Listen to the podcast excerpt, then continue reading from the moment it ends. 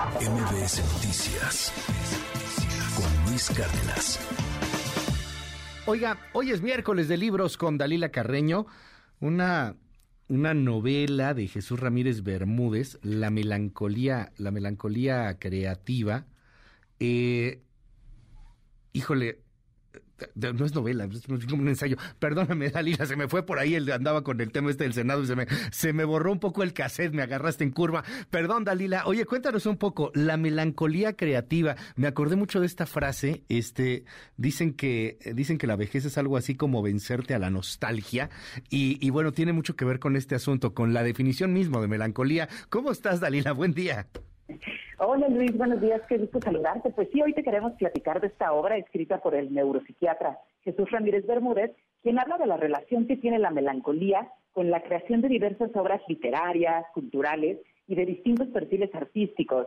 Te platico, Luis, es un conjunto de ensayos. El autor explica que durante el siglo XX los cuadros clínicos de depresión, en los que había alucinaciones y delirios y que a veces desembocaban en suicidio, eran diagnosticados como estados de melancolía. Este, este dato es muy, muy interesante. A través de diversos ejemplos, Luis, el doctor explica que es probable que la presencia de algunos estados de manía en personas con talento alentaran de alguna forma su actividad científica, artística y hasta política. De igual forma, no se descarta el vínculo entre la esquizofrenia y la generación de diversas obras artísticas.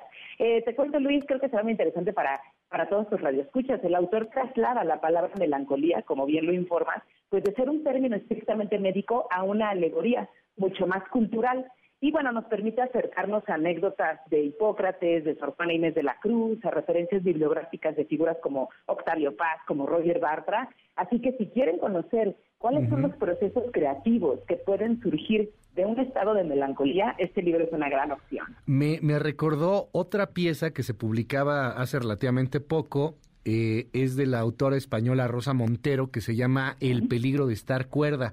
Pero a diferencia de, del, del peligro de estar cuerda, en esta serie de ensayos creo que es mucho más digerible incluso, y mira que el de Rosa Montero es muy bueno, pero este es mucho más digerible y tiene, tiene varios ejemplos muy, muy interesantes ya en el marco concretamente de, de estas manías y, y ponerte a pensar un poco si, si el artista tiene que, tiene que estar medio lurias nomás porque sí o no. O sea, es, es muy interesante, gran, gran tema además en el marco de, de salud mental que, que está hoy tan en boga. Mil gracias por la recomendación, querida Dalila. Así es, no, pues gracias a ustedes. Ya está disponible en versión digital y tradicional en todas las librerías. Gracias, es Dalila Carreño. ¿Te seguimos en tu red? Claro que sí, en arroba Dalcarreno. Un saludo muy grande. MBS Noticias con Luis Cárdenas.